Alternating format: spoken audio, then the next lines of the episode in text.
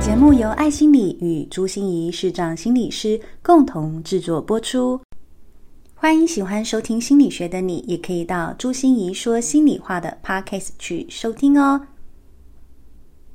Hello，你好，欢迎来到吴佩莹的心智宫殿。今天我们邀请到的来宾呢是啊、呃，台湾第一位重度视障的智商心理师朱心怡。Hello，心怡。Hello，好，我今天很开心哦，我再一次就是访问了心怡哦，因为呃，我对心怡的生命真的有很多的好奇，因为她上次跟我聊了她的生命故事之后，我就觉得有一种意犹未尽的感觉。哦，那因为呃。就是我我印象很深刻的是，他上次在节目当中有分享过，他其实跟家人的关系吼，因为爸爸对心仪是非常非常的要求的，是吗？很严格，对，非常残忍，嗯，比较残忍 了，对对对，呃，怎么样的残忍法？嗯，我觉得是这样子哦，就是呃，我我我我的家庭是这样子，我爸爸妈妈还有我有一个弟弟。那我的、oh, okay. 对、嗯、我的爸爸妈妈哈，就是两个人是极端。我爸爸真的是一个就是工理工出身的，嗯，就是一个非常理性的人。嗯、那妈妈是一个非常有情绪和感性的人，嗯，好，所以在这样的组合之下呢，呃，我我我当然就是都是找我妈妈，因为我妈妈好商量、好说话，你知道。然后我爸爸呢就非常的这个这个这个这个斯巴达式，就是我说到这样子，我就会。这样对你，你不要跟我商量，哦、我就是这样这样。嗯、好，那所以在这样子的家教的影响之下呢，当我失明了以后，嗯、呃，我我觉得我爸爸对我的那个残忍和严格就很明显，因为我爸爸说了一句很重要的话，就是他说：“我要保护你，我就是要给你有保护你自己的能力。”哇。他要训练我有保护我自己的能力。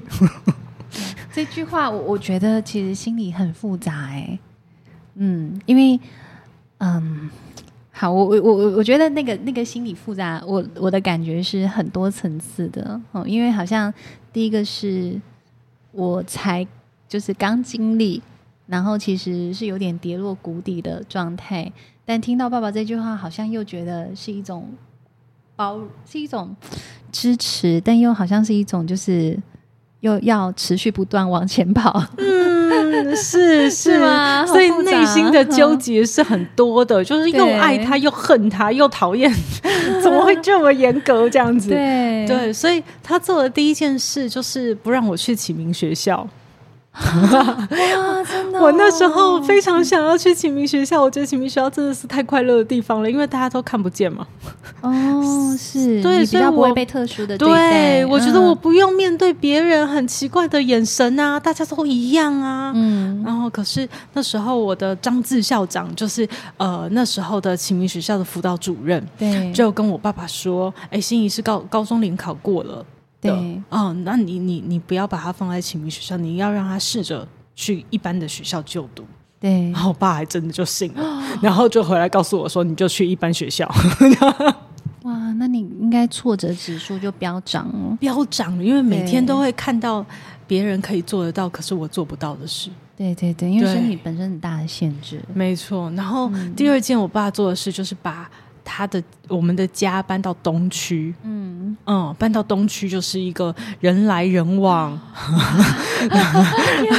他不是把我关在一个比较可以安全保护的地方哦，而是住在那种偏就是东区里面小巷子，所以两旁都是摩托车，我一定要拿手杖 才能过去，然后坐捷运的那种。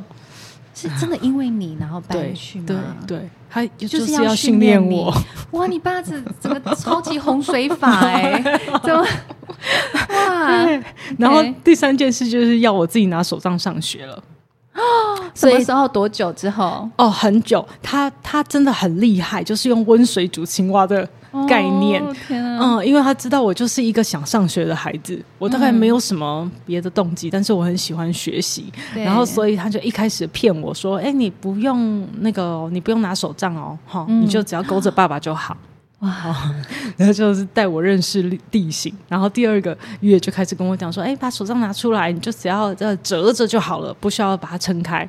好，再这样子一个月，嗯、然后再接下来就是把手杖撑开当装饰品，嗯、然后再开始就是拿手杖自己走，爸爸跟着你一起。是，哦，然后再来就是 很可怕的历程了，就是哦，那爸爸退后一步哦，你有任何事都叫我，哦、然后再退后三步，退后五步到退后七步啊，就是要我自己一个人了。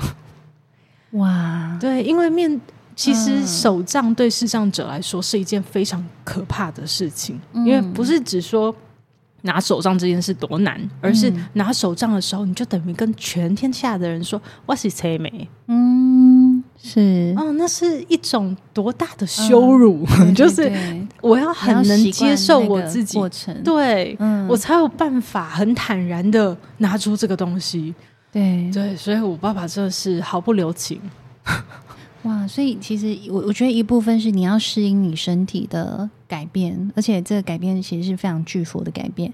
可是第二部分你还要适应你的身份，就是别人看待你的眼光已经不是过往的那样的状态。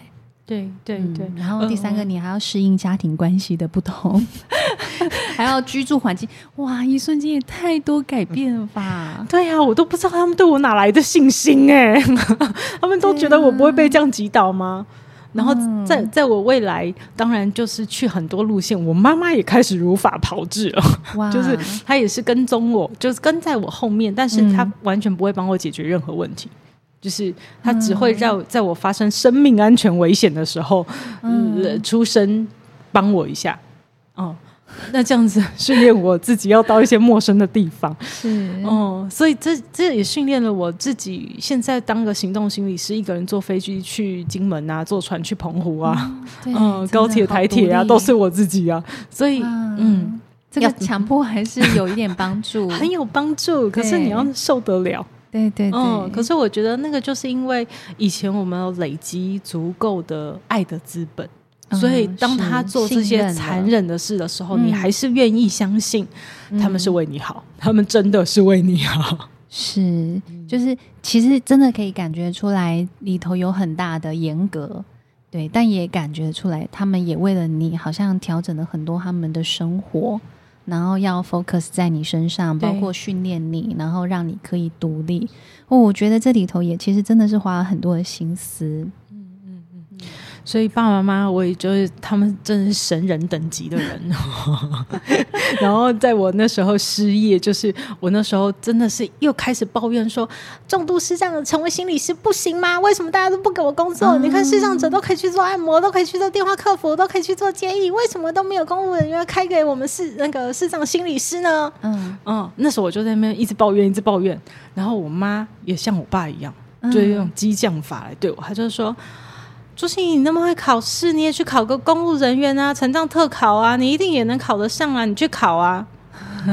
然后我就说 不要，我就是要念心理，然后我就是要成为心理师。然后我妈就说：“ 这是你自己说的啊，你就要想想办办法啊，要怎么走啊，不是在一边一直在那边抱怨啊。”嗯啊，我就觉得为什么我爸妈都是这样，就是。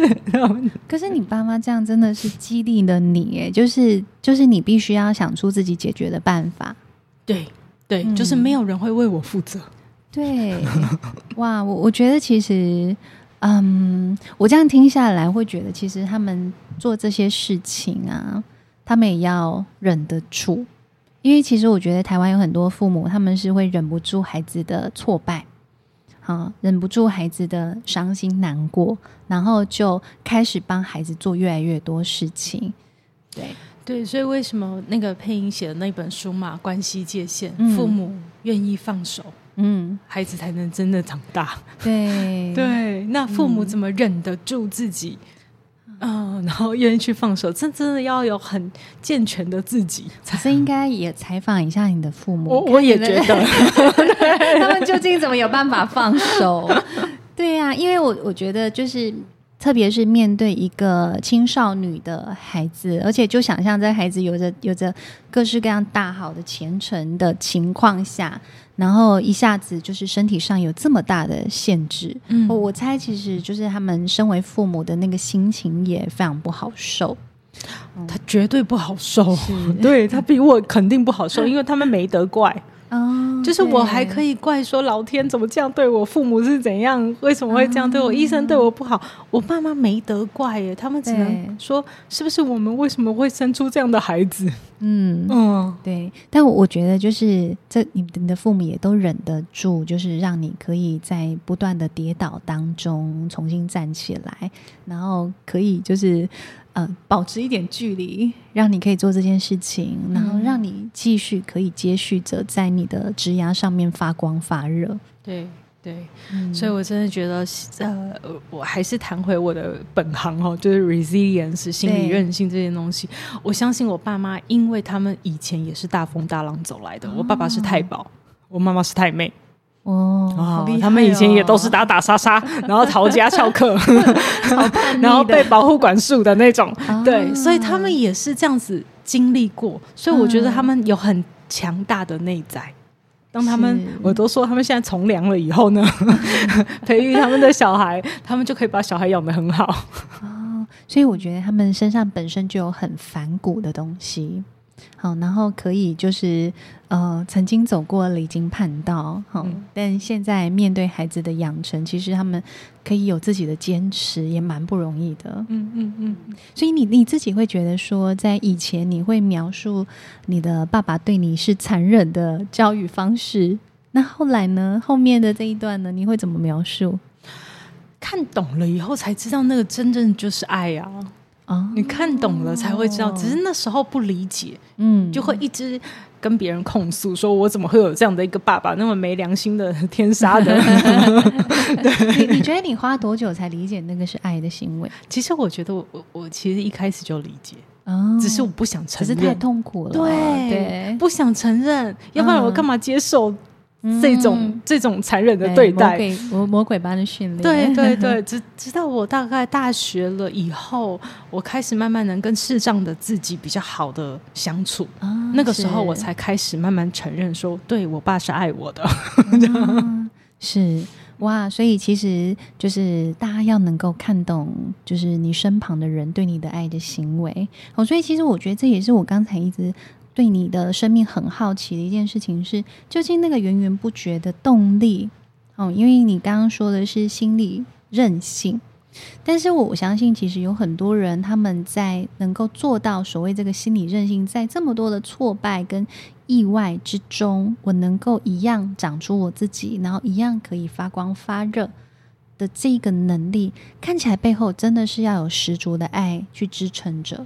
对，其实我觉得第一步就是爱耶。嗯，那个其实可是我觉得其实没有一个人是没有爱的。是，对，就是我辅导到现在为止，嗯，可能我们在原生家庭有很多的伤，可能在人际关系很多的伤，但是我们的生命经验曾经有过爱，只是你有没有？